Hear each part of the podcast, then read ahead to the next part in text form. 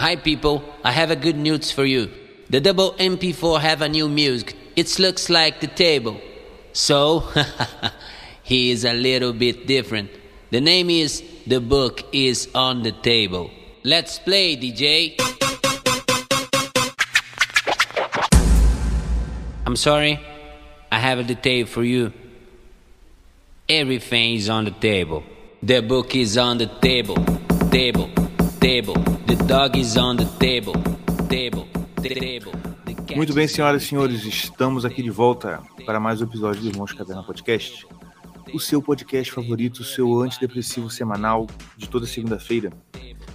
E hoje a gente está conversando com o senhor comendador, Lorde Alexandre Soares Silva. Como é que você está, meu irmão? Eu tô bem, tô bem, tô ótimo. E você, como é que tá? Tudo bem, graças a Deus. Ah, para quem não te conhece, por acaso não te conhece, e a gente está né, apresentando, porque a nossa ideia aqui é sempre apresentar, trazer convidados que vão realmente acrescentar em alguma coisa na vida das pessoas, na vida dos nossos ouvintes. A gente, a gente não é um podcast assim temático, né? Tipo, ah, vamos falar sobre literatura, vamos falar sobre política. A gente não é, não é muito temático. Mas também a gente não, não quer ser assim, aquele entretenimento vazio, sabe? Que é só entretenimento. A gente sempre quer trazer alguma coisa assim de bom. Uma coisa que vai realmente, né? Ampliar o horizonte da galera aí. E ah, você, como você é um cara que é um escritor contemporâneo e muito bom, a gente tem que trazer para quê? Para o pessoal ter, é, con- conhecer essa, a- a- essa boa literatura que está sendo feita hoje, dizer, conhecer boa literatura e saber que existe boa literatura sendo feita hoje também, porque a gente às vezes tem a impressão de que só existe livro bom de gente que já morreu há uns 30 anos, né? Mas, para quem não te conhece, se apresenta aí pro pessoal. Ah, meu nome é Alexandre Soares Silva, tenho que é uns 53, 54.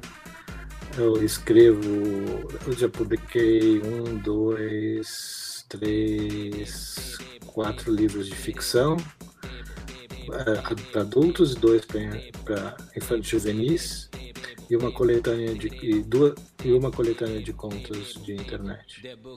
Eu tinha um blog é, tipo, nos, anos, nos anos 2000, quando todo mundo tinha um blog. Até o Putin devia ter um blog.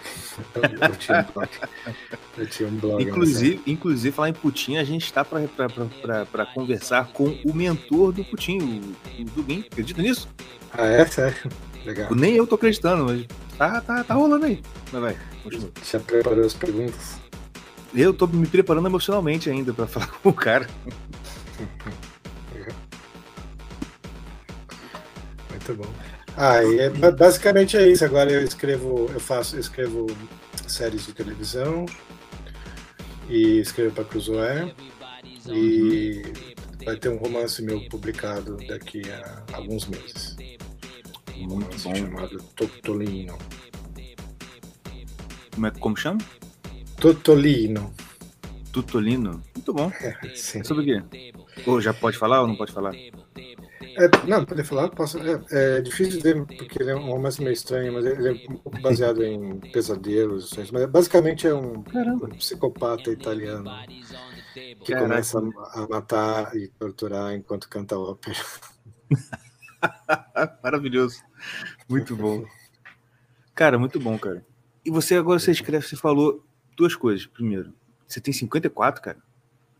É, nasci em 68, a gente está em 2022. É isso, é. eu sempre tenho que fazer conta, eu nunca sei de cabeça, mas é, é isso, 54. Não, Que vou isso, fazer cara? 54 no final do ano. Não, eu pensei que você era mais novo. É, não, é, é isso aí. Pô, idade do meu pai, rapaz. Tá vendo? Tem ideia pra ser meu pai ali, conversando com o cara.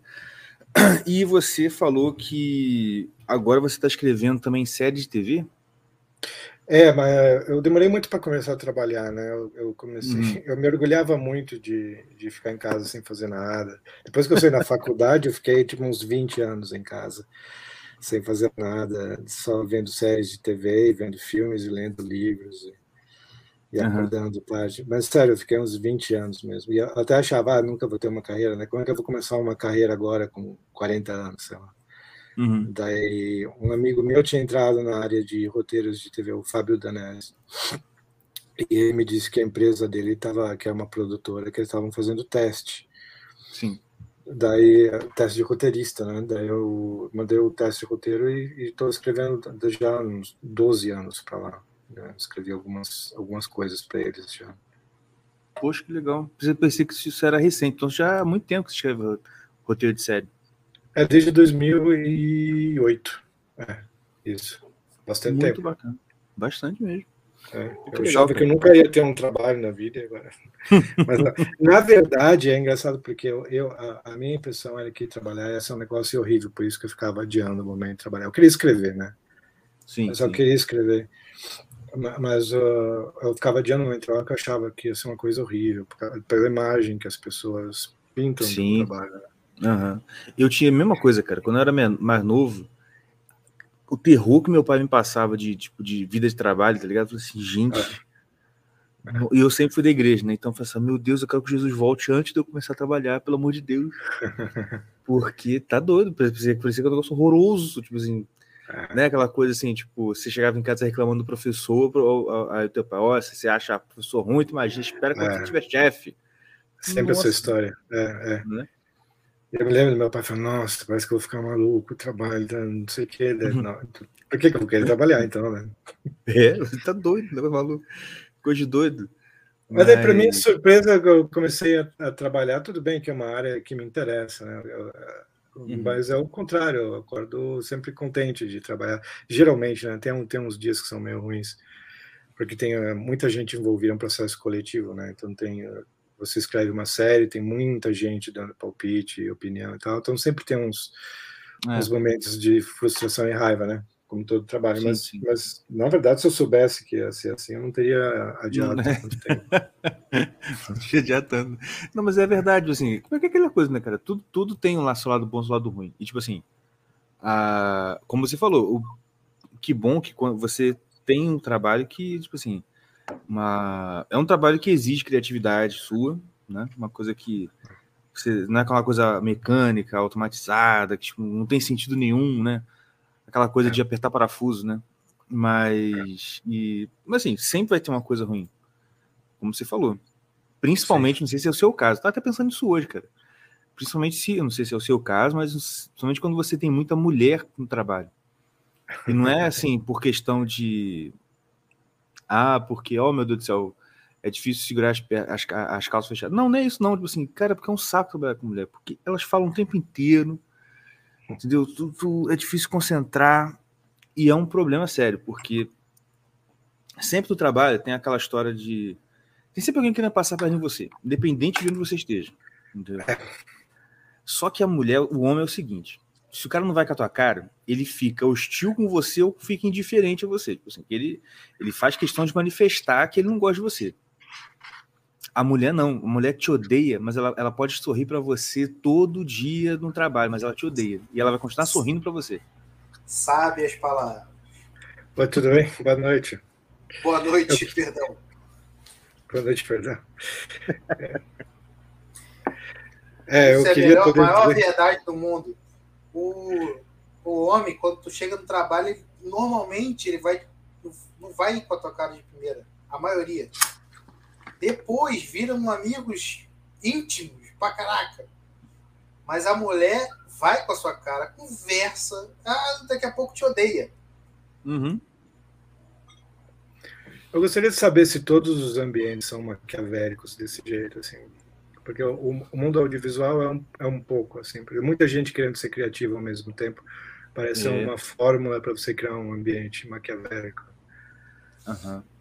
Olha, eu acho que tem, tem ambientes que são mais maquiavélicos que outros, mas acho que todo ambiente que tem, todo ambiente tem um pouco de, é um pouco maquiavélico porque o ser humano é, né, cara? Então, quando a gente não estiver lidando com anjos, a gente vai estar lidando Mas assim, eu acho que eu entendi o que ele perguntou tipo, no sentido de será que tem um, algum ambiente que é mais ou menos é, nesse é, sentido?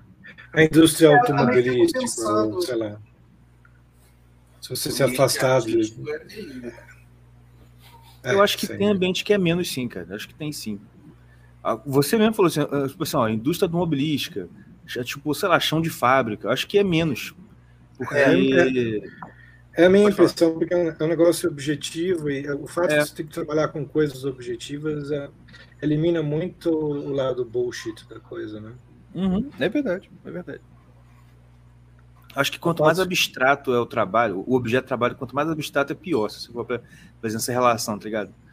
É. Do, tipo assim, o, o, mínimo de abstração, que é o cara lá do chão de fábrica, e o máximo que é um ambiente artístico, vamos dizer assim, sei lá. Tô pensando, pode ser que eu falando besteira. Mas eu acho que dá pra fazer uma relação dessa. Não, acho também.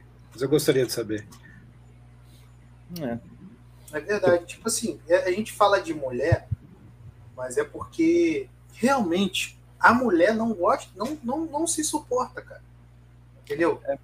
Não, é, é, sério. Assim, é, é, é, acaba saindo em tom de brincadeira, porque o, as pessoas não entendem o que é mulher hoje, tá ligado? Porque, tipo assim, se você vê, a mulher é para esse jeito, é para não fazer sentido diretamente. Então, cara, é assim. Como é que você vai tratar com a mulher hoje ela vai estar de uma forma. Amanhã ela vai estar de outra forma. Depois de amanhã ela vai estar de outra forma. E no dia ela pode mudar de, um, de manhã para tarde. E, cara, é, isso aí é horrível para um trabalho objetivo. Tá entendendo? Ó, é para fazer isso. Aí tem, tem hora que ela tá muito estressada, tem hora que ela tá muito de boa. E o homem não, o homem, cara, ele é. Eu, o, o, seu, o Mordecai é de um jeito. Então eu sei até onde chegar com ele no trabalho e até onde não chegar. Entendeu? Eu sei o que, que ele, o que, que ele, quais são as reações dele, o que, que ele pode fazer, entre aspas, né? Claro. É tipo assim, a gente, no, no geral, no grosso, a gente sabe o que, o cara que, que o cara tá sentindo ou não. A mulher já não, entendeu? Então fica muito complicado é, é, trabalhar com, com, com mulher questões muito objetivas desse jeito, sabe? Eu acho que talvez, eu não sei, é, questões abstratas seja melhor. Eu não sei. Entendeu? Não, eu acho que ao contrário. Acho que na questão abstrata fica pior a situação. Eu acho. É eu acho. Não sei. Ah, vamos falar aqui do coisa, porque você chega aqui, que é assim, ó, a gente chega aqui, tá conversando. Falou mal de mulher, aí o Tião ficou oriçado. Ele chega ali, Eu tive, eu estava falando de ambientes é, agradáveis ou desagradáveis. Eu, eu, tive muita sorte que a pandemia surgiu. Eu não sei se todo mundo sente assim. Eu, eu, trabalho com eu trabalho com um grupo pequeno agora, né? Então eu trabalho com uhum. um amigo de anos, assim, geralmente é com quem eu fico oito horas diárias falando. Hum. E, então esse problema foi afastado. Foi Pode muito diminuído na minha vida. Sim, aconteceu a mesma coisa comigo.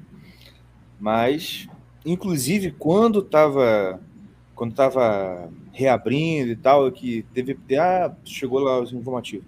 Ah, daqui, talvez daqui a uns 15 dias, um mês, a gente volte no presencial. Eu, que maravilha.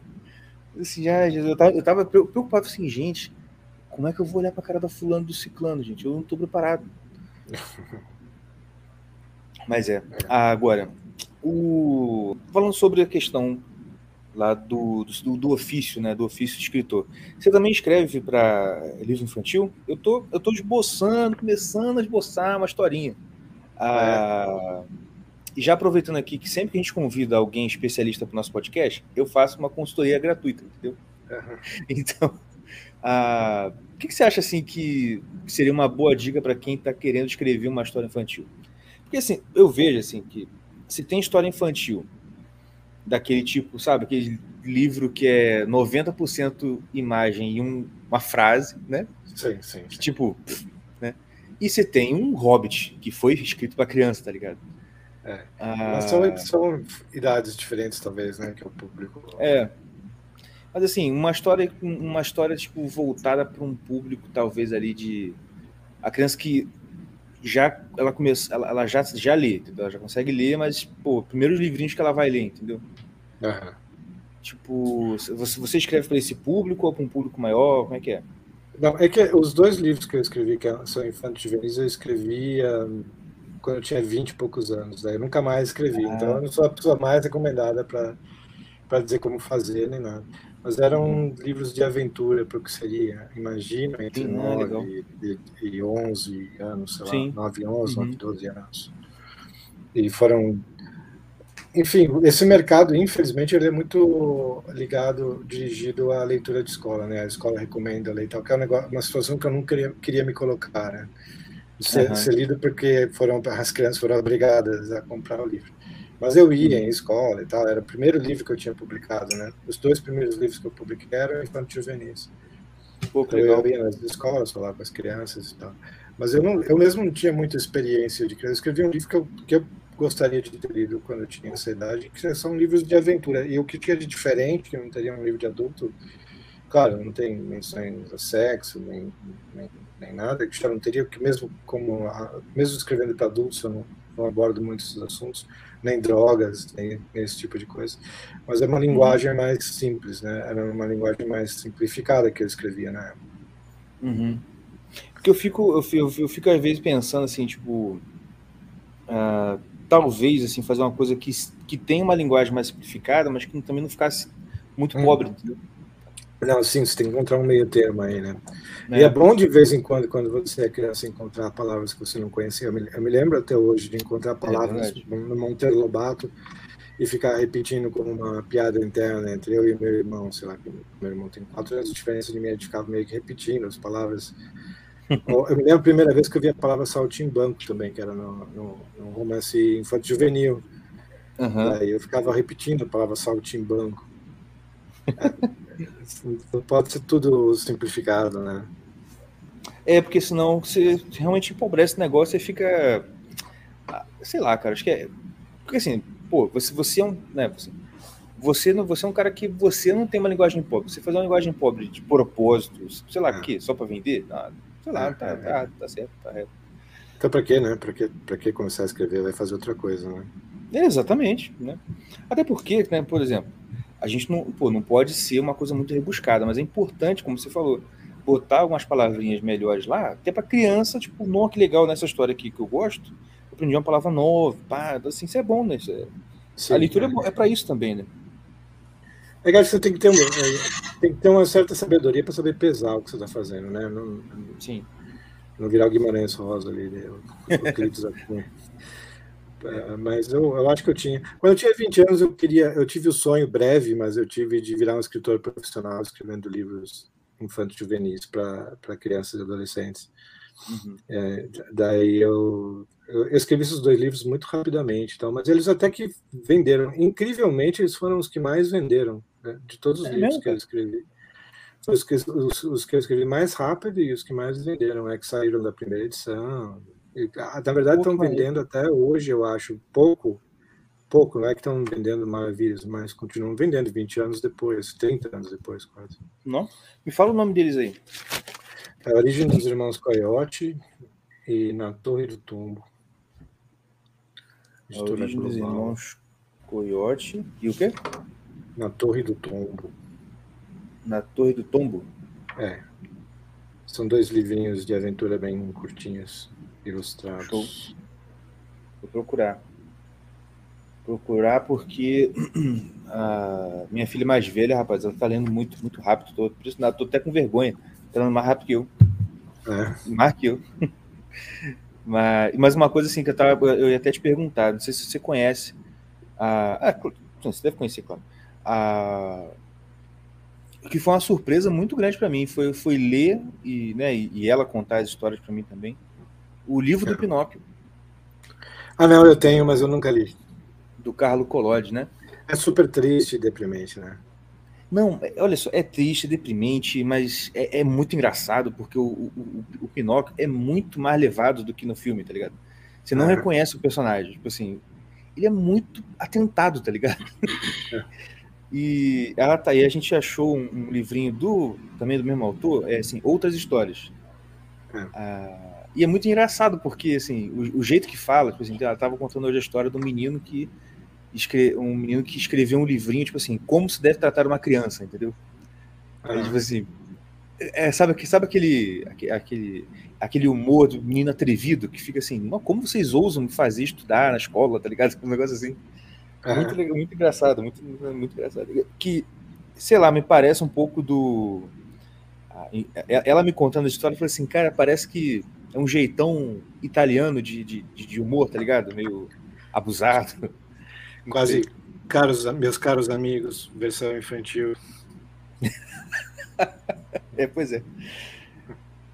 E agora, falando. Vou procurar esse livro aqui porque com certeza ela vai, vai querer ler. Ah, muitos anos eu não releio, tá? Eu não sei se. não sei, não estou dizendo que é, que é ruim. Não, que isso. Mas vou, vou correr atrás. Sabe uma coisa que é boa para a pessoa? Que, que, que, idade tem a sua filha? 10. Ah, o Gênio do Crime, lembra? Não sei se você chegou a ler o Gênio do Crime na escola. Ih, rapaz, não, não lembro não. O Gênio do Crime? É muito boa essa série. O cara, ele já morreu, João Carlos Marinho, um autor que morreu há uns dois anos atrás. Mas eh, ele tem uma série de livros com os mesmos personagens. O primeiro é o Gênio do Crime, né? que é um livro de Legal. 69, mais ou menos, mas que ainda é editado. É bem divertido para criança e adolescente. Na verdade, até para adulto, porque eu, eu acho muito bem escrito. Uhum. É, o, o, livro de, o livro infanto juvenil, dependendo, cara, ele, ele, né, ele encanta até adulto. Vídeo, como a gente falou, o próprio Hobbit. É, sim, sim. Os livros do Tolkien, né, que foram escritos, ele pensava assim, ah, para meus filhos, mas, tipo, né? É, o negócio é. foi gigantesco. Né? O próprio Sherlock Holmes também, né? Não sei se você gosta. Eu adoro Sherlock Holmes, sim, sim. Ah, até no seu livro do Homem que o Homem que Dispara tinha até uma história de um detetive, não tem? Eu, eu, sou, eu, eu sou obcecado com a, com a figura de detetive. Assim, eu sempre fiquei. Só que quando eu geralmente crio algum, é, é mais pro lado cômico, né? Sim. Mas eu, eu, por algum motivo a figura do detetive é excêntrico. Não o detetive uhum. que resolve os crimes violentamente ou, ou burocraticamente na polícia, como são os romances mais realistas hoje em dia. Né? Que a, a, moda do romance policial, pelo menos no Ocidente, foi, foi mais para o lado realista, de realidade social, infelizmente. É sempre viciados em droga, o cara alcoólatra, não sei o quê. Mas o, o, o, o, detetive, quando ele era excêntrico, né, colecionava orquídeas e, e falava, falava sumério. Essa era a época que eu gostava dos detetives. Legal pensei que agora, será, será que o, o, o, Batman ele passou por esse processo? Será que o, porque o Batman no início ali do Adam West era meio, bem excêntrico, né? Bem diferente do Batman atual, né? Tipo assim, aquela coisa mesmo. É, mas você se lembra que o Batman no início era chamado de o detetive, o detetive tinha vários apelidos, mas a palavra detetive aparecia, né? Ele era hum. descrito como um detetive, o Batman. Sim, sim. É sim. Muito, muito, estranho, mas ele era. É, ele era um milionário excêntrico. Né? Tipo assim, tinha bem aquela cara de de, de, como você falou, tipo assim, ah, o cara que, ah, vou resolver crimes vestido de morcego com um molequinho com a sunguinha verde, entendeu? É, sim. em vez de tocar violino e, e tomar morfina. é, pois é. Ah, mas uma coisa que eu acho engraçada, não sei se é uma digressão, mas o, os detetives da, da era clássica, né, eles eram quase exemplos vivos do que era o intelecto, um intelecto inchado, né? porque eles quase não uhum. tinham corpo. Ou, ou, ou, sempre tinha alguma coisa errada com o corpo dele, se, você for reparar. Com, com exceção de Sherlock Holmes, mas Sherlock Holmes é descarnado, né? Ele é muito magro. Ele é, é. forte, mas ele é, ele é, muito magro, descarnado. É, o, o Poirot é baixinho e descrito várias vezes como ridículo, né? Era uhum. O Wolf é gigantesco, do, uh, tem detetives em cadeira de roda. Eles quase sempre tem alguma coisinha é, é, que diminui o corpo e aumenta o intelecto. Sim, sim, pode crer. Verdade. Se você imaginar um detetive. Por isso que eu estou falando isso por causa do Batman, né? Se você imaginar um detetive musculoso, um detetive cerebral que é musculoso, parece que estraga a imagem da. A imagem que você está tentando construir. Ele vai pender né? para um lado. É. E nesse caso Oi? do Batman, ele pendeu mais para o músculo do que para o cérebro. Bastante, né? A gente nem vê nos filmes aí resolvendo crimes. É, é verdade. É.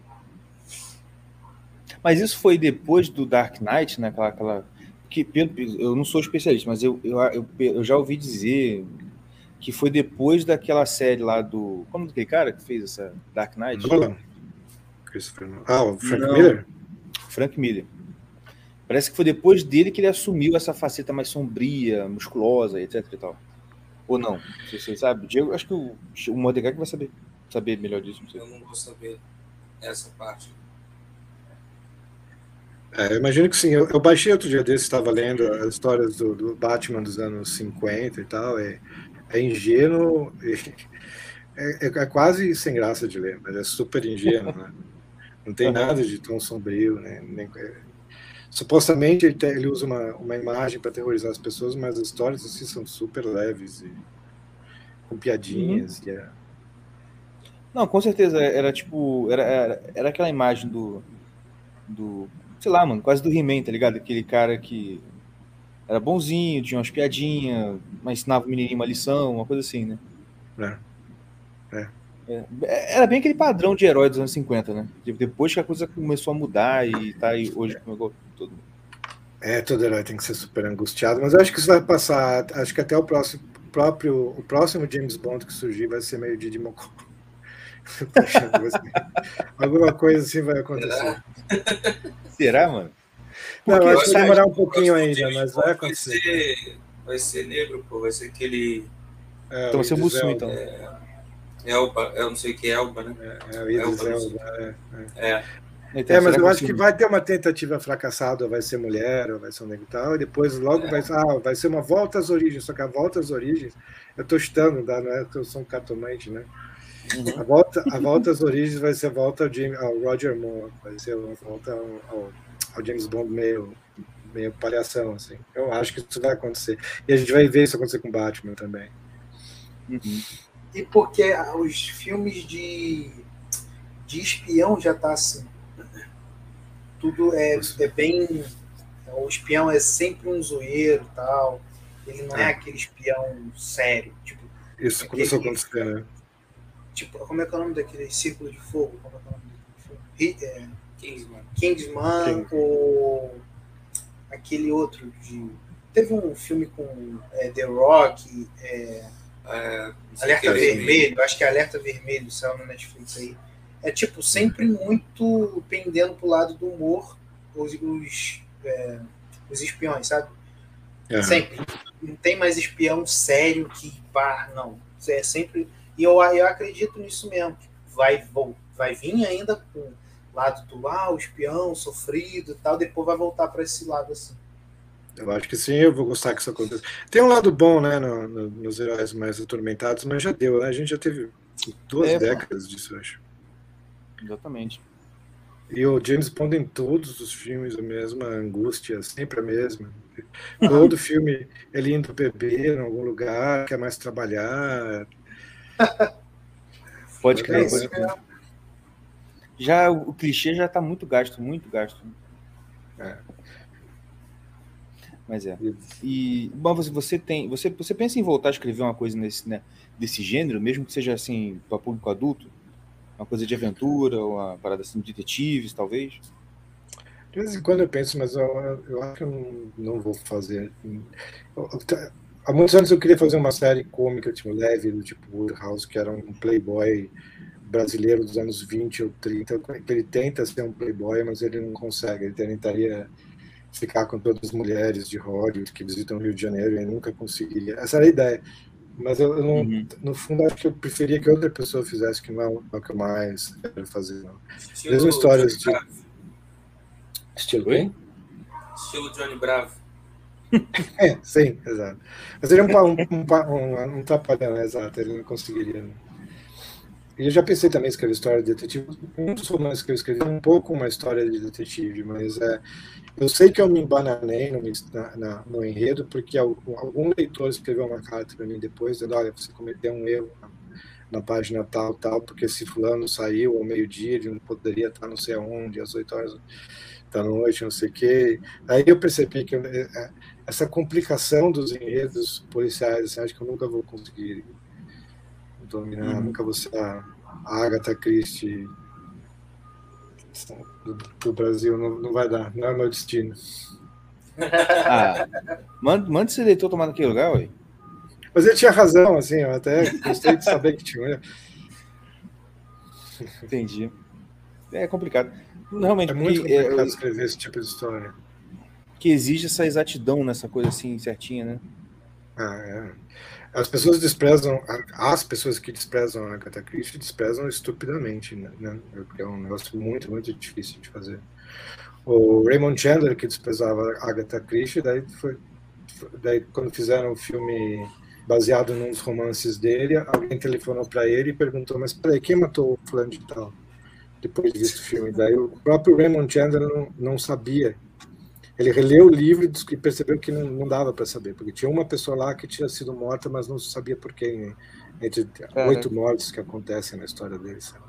Então eu estava rindo da Agatha Christie, mas a Agatha Christie pelo menos não fazia isso, né? Uhum. É muito complicado. Muito vocês, hoje em dia, vocês. A, assim, que eu eu, eu, eu, eu, só li O Homem que Lia os Próprios Pensamentos, que é de humor, né? Uhum. Ah, são contos assim, mais, mais em tom de humor. E muito bom, inclusive. Inclusive, a história do Homem que Lia os Próprios Pensamentos é sensacional. Mas, enfim. Foi a última que eu escrevi, porque eu só tinha o título, meu correu o título, O Homem que Lia Seus é Próprios mesmo? Pensamentos. É, daí eu queria publicar o livro de contos com esse título, mas eu não tinha um conto com esse nome, daí eu escrevi o, eu escrevi o conto só para poder justificar o título. Cara, mas é bom demais, cara. Tipo assim, quando eu li lá o título, eu falei assim, uai, que será que história é essa? Né? Tipo assim, que, que, que ele vai conseguir montar do, do, do, com essa ideia, assim? mais maluco. E, e, pior que você sabe que eu até escrevi isso na época, quando, quando eu li, né? Eu falei assim, cara, pior que isso faz muito sentido, que essa coisa de a pessoa que não, né, não lê os próprios pensamentos, mano, isso é muito real, cara. Isso acontece mesmo, isso está acontecendo mesmo hoje em dia, entendeu? Claro, assim, lá é uma coisa mais caricata, mas assim, isso, isso tá rolando mesmo, entendeu? Mas eu acho que acontece até comigo, assim, nem tem, foi a intenção fazer crítica social, né? Sim, porque uhum. é um negócio que eu sinto muitas vezes em mim. Assim, às vezes eu tenho que me perguntar como é que eu tô me sentindo. Daí eu tenho que parar para ver como é que eu estou me sentindo, porque não é um negócio imediato que me vem, obviamente. Uhum, eu já tive é. ocasiões em que eu estava. Olhei para os meus dedos, meus dedos estavam tremendo, e eu, eu nem percebia que eu estava nervoso. Aí foi, foi ver os meus dedos tremendo que eu percebi que eu estava nervoso. Eu não sei se é um caso é. específico meu, mas eu acho que é meio universal. Você tem uma certa uhum, falta de de conexão. Alienação si de si mesmo, assim, né? Tipo assim. É. Bom, isso aí que você aconteceu, já aconteceu comigo também. Eu, eu pegar assim, tipo, ver, às vezes um tremendo, vai, gente. Aí eu pensar um pouquinho, ah, é, eu tô nervoso com tal coisa, tipo assim. É. Aí você se pensa, ah, não, realmente isso aqui, porque eu tô nervoso por causa daquilo daqui. É, às vezes acontece que tô, eu, eu me pergunto, peraí, eu tô, eu tô alegre, por que, que eu tô alegre? Eu, eu tenho que Daí, de repente, eu me lembro que 10 minutos atrás aconteceu alguma coisa com o Jolé. Ou, ou o contrário, né? Por que eu tô chateado? Ah, então, isso, isso de vez em quando acontece mesmo. Não, na história é... desse, nessa história, o meio que eles falam pensamentos, né? Tem uma parte que um cara tá. O, o cara vai num show, né? E aí o, ele faz lá a apresentação dele, mostrando que ele. Aí o apresentador fala assim: Nossa, eu estou. Eu, eu estou muito ansioso. Ele erra, tá ligado? O que, que ele tá sentindo? Mano, como eu ri daquela hora. Quando ele, tipo assim, ah, eu tô muito. Eu esqueci o que ele fala. Só que, aí ele falou assim: então, não, mas ele não, não era isso que ele tava sentindo, claro, porque ele não era o fulano. ah, eu não ri muito disso. Legal. Ah, mas o. Eu ia te perguntar era o seguinte. Ah, você esse novo, esse novo o livro vai sair, é um livro de contos que você falou, né? Que tá para sair. Não, o, próximo vai ser um livro de um romance. Um romance. Mas ele é também para mais para esse lado cômico ou é um outro, um outro, outro tipo, um outro gênero, assim, vamos dizer assim? Ah, ele é um pouco mais pesado das coisas, porque tem um pouquinho, um pouco mais pesado que geralmente eu escrevo, porque tem um pouquinho mais de violência, mas uh, tem um lado sombrio, vá mas não é inteiramente. Tem, tem coisas que eu espero que as pessoas achem engraçado. Eu não vou dizer que é engraçado, porque não depende de mim dizer que é engraçado, né? mas a intenção é, uhum. é ser engraçado. Uma coisa meio humor negro, assim? Ah, sim, tem, tem bastante disso. É porque tem, eu tentei dar muito gosto de sonhos, de sonhos e pesadelos para o livro. Como se estivesse dentro de um pesadelo e você não consegue acordar. Nem sempre uhum. um pesadelo, às vezes é só um sonho mesmo, coisas estranhas acontecendo. Entendi, então tem coisas que Pô, estão, tem, o, tem o absurdo de um sonho e pode, pode tentei que fosse engraçado. Né? Uhum. Muito bom, muito bom. E, e você também tem a sua newsletter, né? Que, salvo engano, foi, foi você que puxou a moda, a recente moda de newsletters aí. Ah, eu, eu, já estava tendo, mas ainda bem, eu, eu me orgulho de ter trazido algumas pessoas que eu gosto do jeito que elas escrevem, de ter convencido elas a escrever. Agora tem bastante gente fazendo. eu fico contente que eles estejam escrevendo, porque eu conheço muita gente talentosa que nunca, nunca escreve nada e isso ao longo dos anos foi, foi me irritando muito.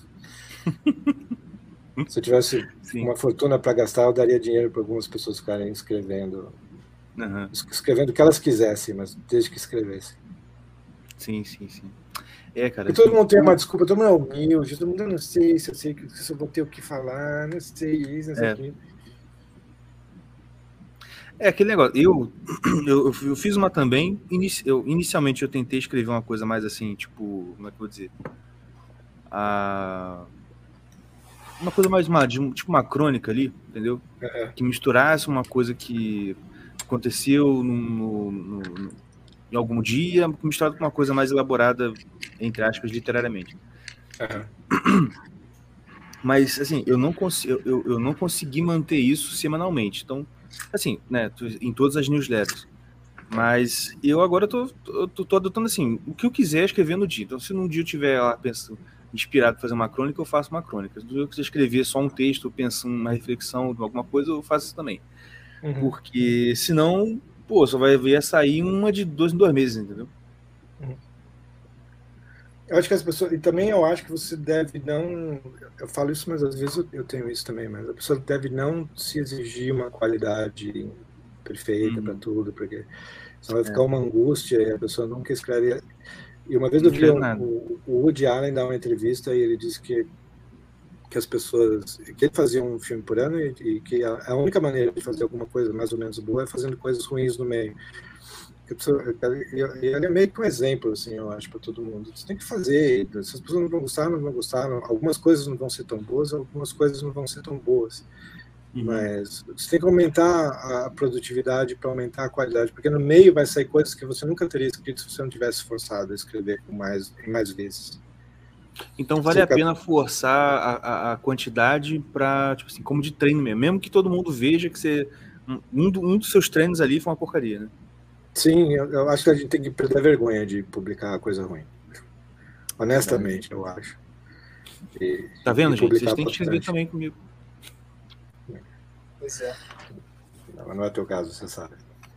Ah, eu Mas eu quero dizer, não, não, se, não se exige né, nesse, nesse aspecto. Essa é a ideia. Uhum. As pessoas têm dúvida demais com relação a elas mesmas, né? Um monte de gente que você vê que tem talento. Né? Fica muito. Ah, não sei se vai interessar alguém. Se não interessa, a pessoa não lê, né? É muitos, é. muitos fantasmas na cabeça da pessoa. É, cara, isso é verdade. Assim, a gente cria um monte de coisas. Tipo assim, é... a resposta é sempre assim: vai, vai lá e faz. Pô, se der errado, deu. Entendeu? É. Alguém falou assim: não, cara, se der errado, você para, parou, deu errado. Entendeu? Depois, quem sabe, você volta a fazer alguma outra coisa, mas é. O que, que é o pior que pode acontecer? Ser cancelado, destruído, morto, perder o emprego. E nem vai, cara. Sabe por quê? Porque o cancelamento, hoje em dia, né, um conceito atual de cancelamento, não é quando você faz uma coisa ruim, é quando você faz uma coisa até que é boa, mas toca na ferida de alguém. Ah, Sim. tocou na ferida de um grupo tal, e vão te cancelar. Mas não por quê? Nossa, como está mal escrito. Não, não, isso, não, isso assim, não existe. Tipicamente mal escrito. Não, não, isso não existe, é impossível existir. Acho que nenhum computador conseguiria fazer de propósito um texto tão ruim que as pessoas tentariam cancelar o é, Porque um cara para estar nesse nível, assim, ele, ele, ele, ele, não vai querer, ele não vai querer escrever.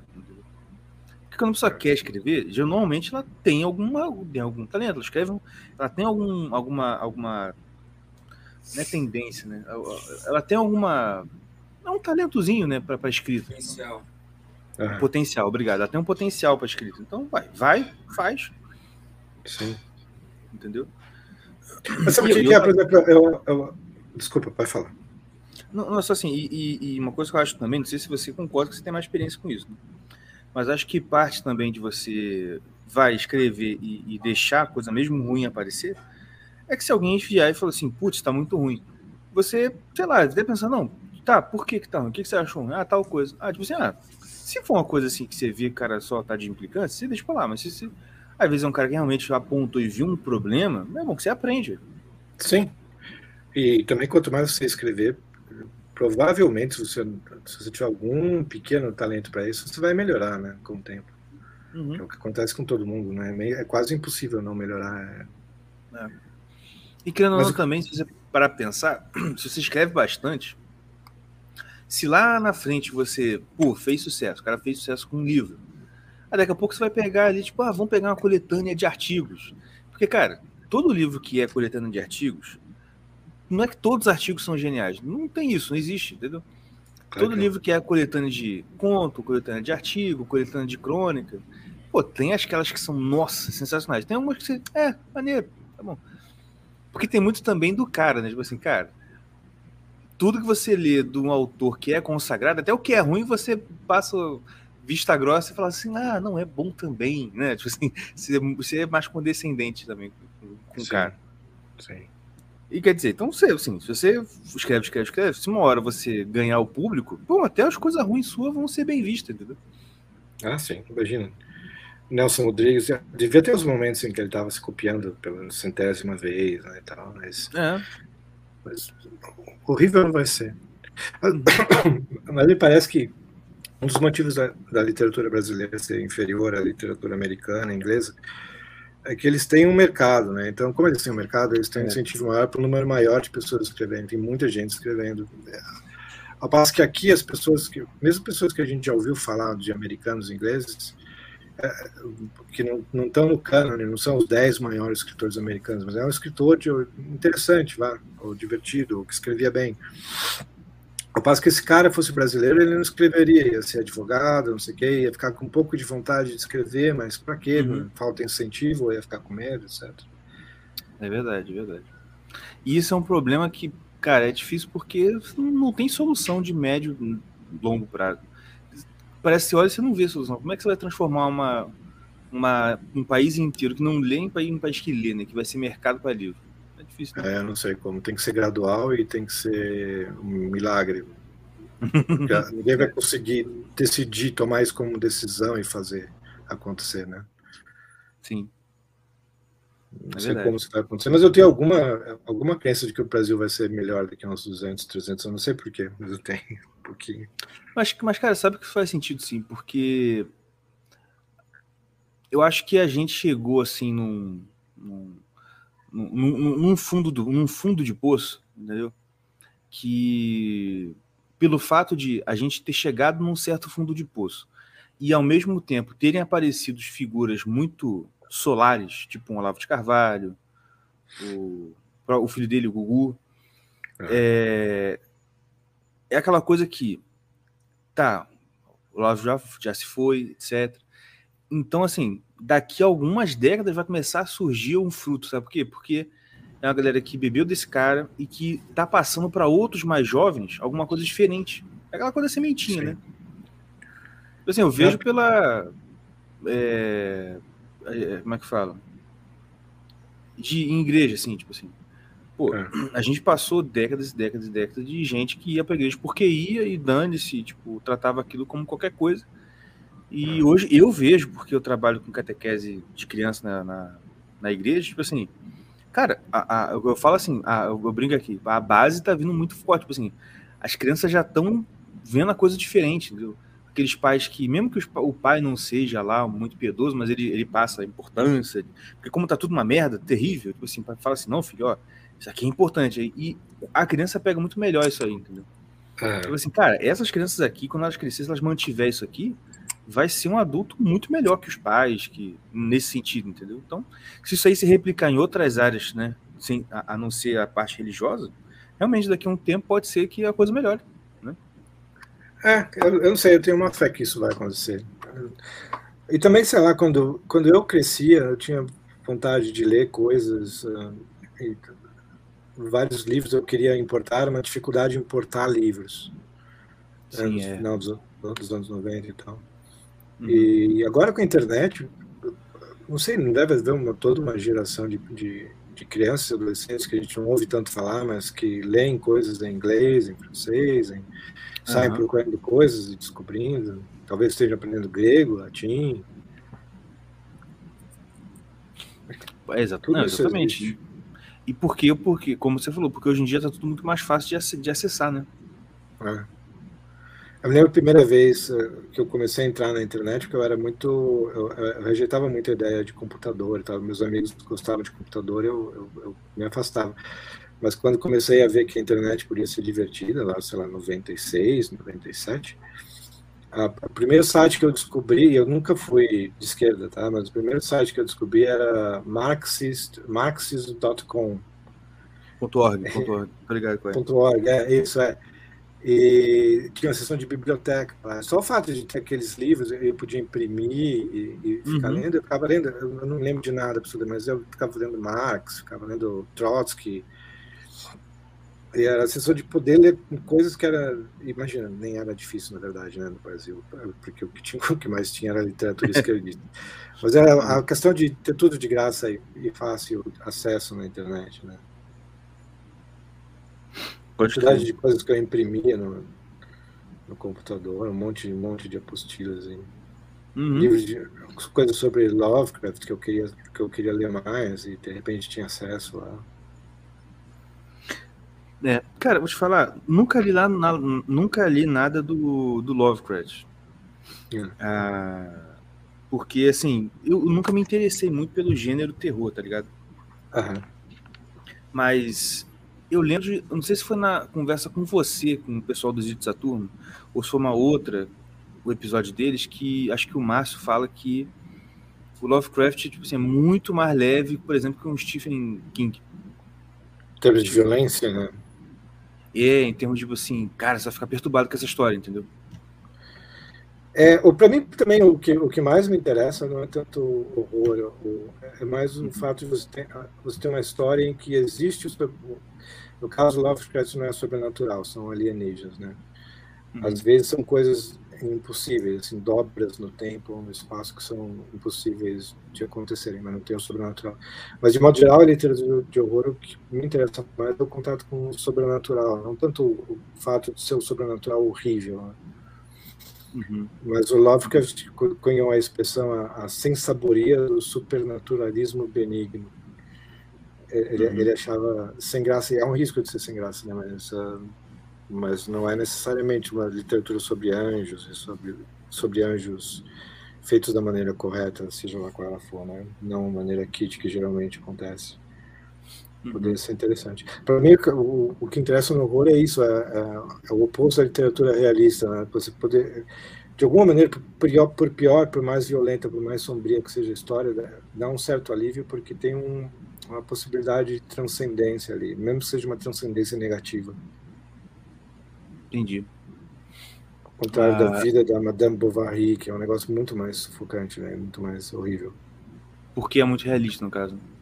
É, porque não tem perspectiva, né? Tudo fechado, é um mundo abafado, uhum. né? Hum, é, pode crer, pode crer. Tipo assim, você, você vai ficando angustiado junto com aquela história que, tipo assim, nossa, que mulher insuportável. E, é. né? Tipo assim, é um negócio que, que vidas, né? E que vidas vividas desse jeito pequeno e. fechado. Uhum. É isso, Bia, é um universo assim, é. que ele cria. Pode crer, pode crer.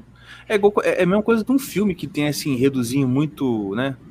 É, muito mesquinho. Assim, você fica angustiado com aquela coisa assim, caraca, não tá dando um tapa na cara de cada um aí. É, sim, sim. Eu me sinto muito assim com a literatura brasileira de modo geral. É quase sempre mesquinho, tudo é, é mesquinho. É verdade, é verdade. É, pode crer, cara. Isso é uma coisa que, que dá muita raiva assim, de produção até, até de filme brasileiro, se você for, for, for ver, que não é de comédia, é. tipo assim, tem muito esse tom assim, tá ligado? É, vida é isso, Sabe? né? Vida são pessoas assim. É, nossa, coisa horrível. Entendeu? E quando eles têm um exemplo de ideal, né? O exemplo de ideal deles é o Marighella, né? Então, até melhor é. quando eles são realistas. Cara, falar em filme brasileiro, etc e tal, Tropa de Elite, no, no sentido assim de roteiro, literário, sei lá. O que, que você achou? Você gostou? Pode falar assim. Se não gostou, pode falar. O que, que então, você achou? É, Para alguém que trabalha no audiovisual, pode ser uma vergonha, mas eu confesso que eu, eu, eu nunca vi, porque eu, eu, não quero ver filme. Aliás, também Cidade de Deus é a mesma coisa. Eu não quero ver filme de gente sem camisa e de pobre, e de pobre gritando palavrão. Eu não quero ver. Caraca, você nunca viu Top Elite? Não, nunca vi. Algum dia talvez eu vi, mas eu odiei até agora. Vamos ver se eu consigo. Você vai entender muita, muito, muitas palavras que usam por aí hoje em dia. muita gíria. E o Rio de Janeiro, assim, o Tropa de Elite, você entende É. o que é o Rio de Janeiro. Não, É. sem exagero nenhum, cara, sem exagero. Porque você vai ver, você é de São Paulo, certo? Sim. Você pode ver, pode achar, não, pô, isso aí o cara tá exagerando. Porque, sabe aquela coisa tipo, aquele pobre padrão de programa de comédia da Rede Globo? Sei. Ah, isso é exagero. Mas, cara, no Tropa de Elite está exatamente assim. Totalmente parece um fa- documentário. É porque o pobre da Rede Globo lá, ele, ele não é tão real. Ele é, É. mal feito pra caramba, entendeu? O programa da Rede Globo. Nem Ah, tanto. Muito mal feito. Não, mal feito pra caramba. O cara não imita, eles não sabem imitar bem o, o pobre. é, o pobre carioca, por exemplo. Agora, o, o Tropa de Elite acertou na medida exata, sabe? Todos eles. Fizeram, assim, o papel deles, pelo menos, foi muito, muito bem feito, sabe? Mas- Eu prefiro ver um filme com Fred Astaire. Carlton Heston, Charlton Heston. É, também. Se bem que o Charlton Heston aparece também sem camisa do filme, pô. É verdade. Mas, mas de verdade, é, eu vejo o Tropa de Elite só pra rir, porque eu acho, eu acho ele mais um filme de comédia que qualquer. Mas é incrível que, cara, cada personagem daquele filme eu lembro, e eu lembro de alguém que é igualzinho. Aham, Por exemplo, eu- É. lá- sabe, sabe aquele mecânico lá da polícia? Sei. Tá na jura? Mano, é, cara, o colega aqui da paróquia que é policial, que lembra que eu falei com vocês? Que eu descobri que ele é policial por causa de uma gíria que ele usou. Qual que é a gíria? Ele é igualzinho aquele maluco. O que, que ele é? Mecânico da, P- da PEMERG. Eu Falei assim, mano, como é que pode? É muito, muito igual. Qual foi a gíria, só por curiosidade? Do, do cara policial? Uhum. Cara, eu não sei se é gíria, acho que seja mais daqui da região do que de policial, mas os policiais daqui tudo fala assim. Ah, tem uma expressão que é tipo, né, assim, é luxo. Mas assim, eles falam luxo pra dizer que assim, tipo, não, muito legal, entendeu? É. Por exemplo, na- no caso ali eu tava comentando, tipo, a gente tava combinando fazer, né, fazer um churrasco e tal. Aí eu perguntei, ah, você quer que leve alguma bebida, não sei o quê? Ele, ah, você bebe o quê? Ah, refrigerante, cerveja, o que você quiser. Ele, ah, tá luxo então. Quando ele falou, ah, tá luxo? Isso, cara, esse cara é policial, porque eu conheço uns policiais É, daqui, e da- eles é, é- é só da região dele. É daqui, né? É da região mesmo. Legal. Mas assim, Bom quando ele saber. usou isso aí, eu, ih, rapaz, isso aqui é policial, com certeza. Eu fui perguntar e é dito e feito.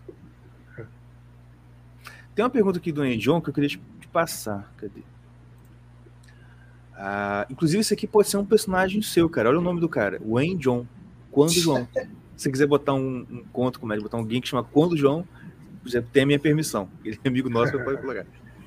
Ah, Viajante no tempo. Pode crer. Ai, ai. O, você tem alguma expectativa sobre a série Sandman no Netflix? Leu aqui achou muito bom. Eu li a H- boa noite. Eu, eu, eu li a HQ também, eu, eu adoro. Não, a minha expectativa é, é ruim, assim, sei lá. Todas essas adaptações, se tão ruins, não, não sei. Eu não sei. Quanto Isso a isso, que eu tô falar. pessimista. Quanto a isso, eu Eu tenho sido falar, pessimista. Eu Não tenho um certo. expectativa em, em adaptação de, de livro, cara. Esquece isso. Eu tenho que ser um pouco diplomático falando de Netflix, essas coisas, porque é o, é o ambiente que eu trabalho, mas a, a minha, dizer que eu fico super otimista, eu não fico. Uhum. Cara, até em adaptação de desenho para filme, os caras estão fazendo coisa. por exemplo, Eu não, eu, não, eu não conheço, mas uma, uma amiga nossa estava é, tava falando daquela adaptação do Cowboy Bebop. É, então, pois é, mas que fizeram Ah, eu praticamente também. de propósito para ser ruim, né? Tu viu as, as declarações do. Não, o negócio é que assim, eu não conheço o Cowboy Bebop de desenho, entendeu? Eu então, nem É. conseguiria comparar, mas todo mundo tá falando que tá merda, né? É, eu não vi a Eu nem, adaptação, mas nem tento assistir, cara, essas coisas. Isso vai me dar raiva. é que eles É quiseram. igual o Senhor dos também- Anéis agora aí, né? Esse novo Senhor dos Anéis aí, tipo, putz, cara, quando eu vi o trailer, eu falei assim, eu não acredito nisso. Sim, sim, sim. Bicho, você chegou a ver o Tião não. Vi- Caraca, mano, parecia uma elfa negona, gorda, fazendo assim. "Oh". Assim, não, não acredito que eles fizeram isso. Eu não acredito. Vai ter uma elfa lá, mãe, uma elfa que é mãe solteira. Tipo assim, que... Caraca, velho. Cara. Sim, Não, tá brin- É verdade, isso é brincadeira. Não, é verdade. Não é elfa É verdade, negra. Não, mas foi mãe solteira. Não, mas falou da elfa negra, gordona. Não, negro Vivendo tem uns três, de negro tem uns três. Mas, Mas- assim, eu não entendo sobre. Assim, agora é o leigo falando pra caramba. Eu não sei nada sobre o Senhor dos Anéis. É, elfa não tem que ser louro e altão. É, na, na mitologia do Tolkien, sim, acho que sim. Eu, eu, eu não lembro também se tem a descrição deles, né? Mas no filme todos são e tal, né? Mas assim, Porque geralmente você é, tá- né? Porque é uma visão do- de mitologia nórdica, né? Sim, exatamente. Você entende, a, a- a- mesmo que você não conheça a fundo a referência, você, você entende a imagem que foi criada em torno disso, né? E quando Sim. você quando você pensa em negro, você pensa em outra imagem. que Poderia tem no tem por exemplo no, no nas histórias de Nárnia, né? Que são as pessoas do sul, que não são negros, mas são lá, árabes. É, Mas é outra cultura, é outra coisa que você está criando, outra imagem, né? Exato. E misturar tudo, você só, você só água. Você só põe água na imagem, você desfaz a imagem, né? Exatamente. Cara, exato. Esse menino tem que estar. Tá... Ô, Endion, você toma vergonha na cara, você chega aqui, ajusta o fuso horário aí da Conchinchina que você mora e vão participar, cara. Você tem que ser membro dessa bancada. Mas é, cara, mas é exatamente isso. Mas enfim. A... É tipo tu Mas- mas- contar um índio tupi-guarani no, no, É. lá, em Wagner, não tem nada a ver, né? Pois é. Cara, mas o problema é que. O problema disso tudo é o seguinte: eles estão fazendo assim de propósito. Eles querem. Não, a gente quer colocar. Mas não é assim que se faz, cara. Tá ligado? Não é assim que se faz. Assim, pô, você tá construindo nem nada. Tipo assim, se você, por exemplo, se eu vou construir uma mesa. Entendeu? Não tem como você chegar e falar assim, não, eu quero colocar um parafuso no meio desta mesa. Assim, não, cara, nada a ver. O que, que é isso? Tá entendendo? Tipo Assim, Pois uma é, coisa quando ele é uma obra de arte, você não, não pode assim, no- tipo, eu vou colocar uma coisa. Não, cara, você não tem poder total absoluto das coisas assim que você está fazendo. Ou É você mesma tem, mas, coisa- mas não vai ter sentido, né? Não vai ter graça. E, exatamente. né? vai ficar- não, vai ficar deformado, um negócio que assim. Tipo, ah, cara, não, isso aí. Tá, meu, meu filho de dois anos, tudo bem, ele põe lá e põe uma coisa assim. Nada a ver, mas não vai dizer que é uma coisa bem feita. Não. Claro. Porque, querendo ou não, o povo, eles, eles querem mesmo brincar de Deus, entendeu? Eles acham que pode não, fazer as coisas surgirem do nada da cabeça deles. Desculpa, cara, não. Assim, a gente cria as coisas, mas a gente cria dentro de certos padrõezinhos. Você tem, tem regra, tudo tem regra, né? Até fazer uma merda bem feita tem que ter regra, mas o problema é que né, nem isso o pessoal consegue fazer. Agora, nos últimos tempos, eu tenho visto algumas pessoas falando: ah, o, movimento woke está acabando. Vi várias pessoas falando isso. Eu não sei baseados em quê, mas é tá parecendo virar quase consenso. Uhum. Eu realmente não sei baseado em quê. As pessoas estão sentindo no ar que está acabando, que a gente já atingiu o limite, que as coisas estão começando a. Talvez Mudar. porque, tipo assim, então, talvez porque estão vendo que assim, eles estão falando sozinho, e eles já estão há um tempo falando sozinho. Entendeu? É. Porque, por exemplo, eu, eu lembro de falar isso aqui há muitos episódios atrás. Ah, cara, um dia eu tava navegando e de repente me apareceu uma, uma- um anúncio da Casas Bahia feito pelo. Qual é o daquele cara? Aquele, nem sei se tá por aí mais, né? Um cara que é ativista de obesidade. Tá ligado? O cara que é gordo e, ah, né? Tipo assim, ah, gordo, ser gordo é legal, aquela coisa. Só que o É. cara, além de ser ativista de obesidade, ele é boiola e daquele de boiola também é ativista de boiolice, tá ligado?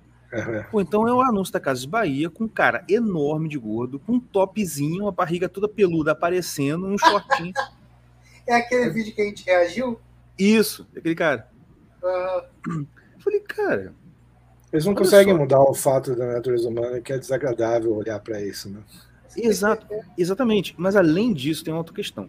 O marketing, você, tá- pelo menos assim, na minha época, você trabalhava assim: eu quero convencer as pessoas a comprar o meu produto. Quem é o público-alvo da Casa Bahia? Mano, é o público mais extenso possível. Vai desde o do cara que mora sozinho e precisa comprar um micro-ondas até a vovozinha. E assim, por ser uma loja muito tradicional, muito antiga, é mu- esse público assim, tipo, o, o norme, né? O público norme é muito maior do Casa Bahia. Uhum. Tipo assim, cara, que efeito que esses caras do marketing querem gerar no público? Tá ligado? Eles estão focando o dinheiro da publicidade. Sente...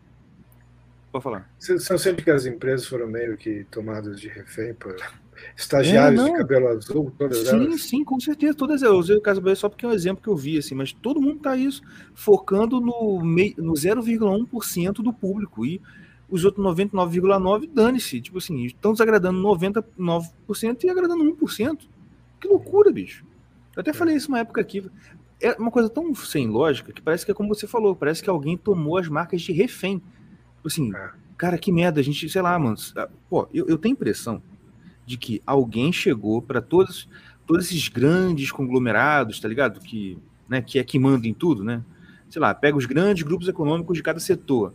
Cara, devem ter feito um dossiê daqueles bem cabeludo, esse pessoal do movimento LGBT, deve ter feito um dossiê daqueles bem cabeludo mostrado, falou assim, olha só, se você não apoiar a nossa marca, a gente vai espalhar isso aqui no ventilador, você vai ficar sem nada. Ah, Aí eles, tá bom, tá bom. Só é um pode ser isso, uma máfia, né? É uma máfia de proteção, né? Se você quer que algum acidente, é. você não quer que algum acidente aconteça com a sua lojinha, por que, que você não contrata? Uhum.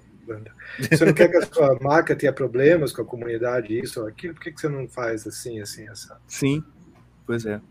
E todo mundo entrou nessa. Tipo assim, talvez agora esteja acabando, porque o pessoal cansou de brincar, entendeu? Tipo assim, cara, olha só, tá muito tempo sem de ganhar nada, você não deu, não deu certo. Então, olha só, boa sorte com a sua causa, mas ó, tchau, entendeu? Talvez, né? Não sei. É, vai ser bom se isso for um negócio que a gente daqui a 40 anos, 50 anos veja em filmes e ache graça como um negócio tão característico desses anos 2018 Sim. ou 2020 quanto o Charleston era de 1920, sei lá. Uhum. A gente veja, olha como as pessoas eram naquela época. pois é, pois é. É engraçado. Um dia desse mesmo eu tava vendo um filme aqui em casa que se passava na década de 20, exatamente. A gente tava vendo e a minha filha comentou. E era assim, a, a, o ambiente era no México, na década de 20 aí. Aí minha filha olhando o filme falou, pai, é a coisa que pra gente já é lugar comum, mas pra criança não é, né? Tipo assim, por que, que todo mundo tá usando esse chapéu gigante, né? Aquele chapelão meio mexicano, tá ligado? Uhum. Não, filho, porque lá no México, nessa época aí, é normal, tal, sombreiro, etc. Aí, ela, pai, no México é quente, igual aqui. É o que a gente mora no Rio, né? Eu, é, é igual aqui. Mas por que, que o pessoal tudo usa blusa de manga comprida? Assim, é, filho, naquela época todo mundo usava só blusa de manga comprida. Não existia bermuda, gaga. Não existia bermuda, não existia camisa meia manga, nem regata, tá ligado? Todo mundo só tinha essas roupas assim. E, e aí você falou assim, cara, engraçado, realmente, né? A gente não para pra pensar porque já entra no. Ah, sei lá, a gente não repara, mas que a criança repara mesmo, assim. Engraçado, né? por que todo mundo tá usando uma roupa assim desse jeito? Né? Com é. certeza vai rolar isso daqui a um tempo. Tipo assim, só vai olhar e falar assim. É... Putz, naquela época, caraca, mano, tinha um cara, olha só, mano, tinha um cara que ficava fazendo propaganda de ser gordo, cara. Olha que doido. Um cara não, Sim, né? É. Vários. Eu espero que seja, assim, seja um negócio uhum. bem esquisito. Ah, quer ver uma coisa que eu acho que vai ser esquisito? A gente fala, se você vê filmes dos anos 40, 50, as lutas são um pouco realistas, né? Você vê que a mão nem, durante um soco, você vê que a mão nem esbarrou na cara da pessoa, a pessoa tá caindo para trás e tal, mas eles não, não achavam isso importante, né? Uhum. E, mas a gente se acha muito superior, as, as lutas vão ficando cada vez mais irrealistas em, em filmes de super-herói, em filmes de, de arte marcial e tal. Mas a gente tem um monte de coisa completamente ridícula que as, que as gerações futuras vão, vão rir também, né? Tipo, esses filmes em que mulheres, evidentemente com um punho muito fino, brigam com 20 caras ao mesmo tempo, do, do dobro do tamanho delas, né? A gente vê essas coisas sem rir, com, como é possível daqui a 50 anos as crianças vão rir disso, né? é bom mesmo. Verdade. É. Verdade. Porque, porque olha só, né? Porque na nossa época, vamos lá, assim, na minha, né? Assim, você tinha lá a, o icônico seriado. Qual é o nome daquela mulher? Xena, Precisa Guerreira? Xena? É. Uhum. A Xena ela era corpuda, né? Ela era forte. É. Né? Então você tinha uma certa veracidade lá batendo nos caras. Tipo assim, não, pô, essa mulher aí, olha. E botava aquelas coisas na mão, né? Tá que meio que aumentava o pulso, né? Tinha até isso, né? Então uhum. você assim, não, pô, realmente, essa mulher aí, ela é parruda, ela consegue bater nos caras. Mas hoje em dia, não, tipo assim, pô, a Galgador fazendo Mulher Maravilha. Pô, mulher magrinha, discreta. É, imagina. Né? Tipo assim, caraca, não, mano, não tem como, não tem como. Angelina Jolie. Ah, tá bom. né? Putz, ela então, cruz credo. Porque a Angelina Jolie tem uma cara de, de- feita de vidro, né? Tipo assim, não, se alguém está lá perto dela, ela desmonta, tá ligado? Sim. É, acho que Mas vai, vai ser uma época particularmente ridícula para as gerações futuras verem os filmes. É E verdade. séries. E séries. E outra coisa também que vão falar é o seguinte, mano, como assim esse pessoal ficou, tipo, 10, 15 anos fazendo só filme de super-herói? Só tinha isso. É, Todas as grandes bilheterias eram só filme de super-herói, tá ligado? é, é. É porque a gente, às vezes, não para e pensa, por exemplo, a- o Robert Downey Jr. Há quantos anos o homem tá fazendo o Homem de Ferro, gente? Sim. Tá ligado? Acho que agora acabou, né? Não sei, sei lá, se vai ressuscitar ou sei lá. Eu não vi há uns dois anos, tá? Mas acho que ele morreu, né? O Homem de Ferro. Ele morreu? Faz tempo que eu não vejo. Morreu? O Homem de O Ferro. Robert Downey Jr. morreu? Não, oh, meu o- Deus, o Homem de Ferro morreu. Calma. Homem de Ferro. Ah, tá, que susto. Pensei que era o personagem morreu. É, tem isso, morreu. Ah, enfim. Mas vai ser uma coisa muito engraçada mesmo, assim, de, de, de, de- de lembrar como foi essa época, né? É isso aí. Ah, rapaz, então vou. Vocês têm mais perguntas? Tião, Mordecai? Não. Porque o nosso, é, a gente combinou de ser, não, fazer, no, como a gente sempre faz, na uma hora e meia, para para liberar ele mais cedo.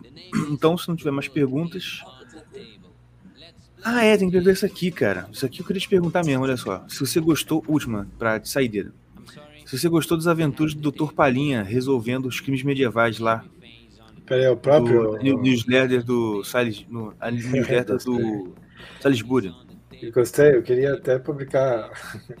Não vai acontecer, porque é um negócio que ele seria preso, todo mundo seria preso, mas seria legal ter uma antologia de contos do Dr. Palhinha, com, com todas as versões do Dr. Palhinha. Tinha que ter, tinha que ter mesmo. É um negócio delicado, não dá pra fazer mais do que eu já fiz, mas. Mas, ó, muito, muito bom. E então é isso. Alexandre, muito obrigado pela, pela presença aqui no nosso podcast. Foi muito maneiro, muito bom mesmo. Não, eu que agradeço. Foi um prazer, de verdade. O prazer foi nosso. E obrigado a todo mundo que acompanhou até agora. A... a recados finais, a gente ainda não, não consertou o site ainda, por isso que eu não- nem botei aqui pra gente consertar. Mas até semana que vem a gente conserta o site. Mas. tirando e fica. Acho que só isso, né? Tem a. Ah, fa- faz aí a o propaganda do Von Piper, que a gente tem que ajudar a galera. E do nosso apoio coletivo também. Vai lá, Mordecai. Ou Tião, vocês sabem. Vocês sabem. Full Pipe é o que? Software. E você, é, loja de roupas e shorts, software de excelente qualidade. E o preço é baixinho, você tem 15% de desconto. É só você colocar Irmãos Caverna, tudo junto, com acento, sem do jeito que você quiser, mas tem que ser tudo junto. No final lá, para pedir o desconto, você vai ganhar 15% de desconto na sua compra. É, E, claro, também a nosso apoio coletivo. Se você não é apoiador, o que, que vai acontecer, Tio? Corre lá. Corre lá. Não, não, pô, vamos lá, vamos, dar, vamos, vamos encarnar um pouco aqui o Zé do Caixão. Se você não apoiar o nosso podcast, seus dedos vão cair. Sua conta vai ficar no vermelho. O Bradesco vai te emprestar 15 mil, vai te cobrar 80 mil de juros. Por causa da usina. Por causa da vida. Exatamente. Mas é isso aí. Ah, pessoal, muito obrigado novamente. Obrigado de novo aí ao Alexandre por ter nos concedido essa, esse bate-papo aqui. Muito agradável. E a gente volta então na semana que vem. Um abraço a todos, fique com Deus e até a próxima. Tchau, tchau. Tchau.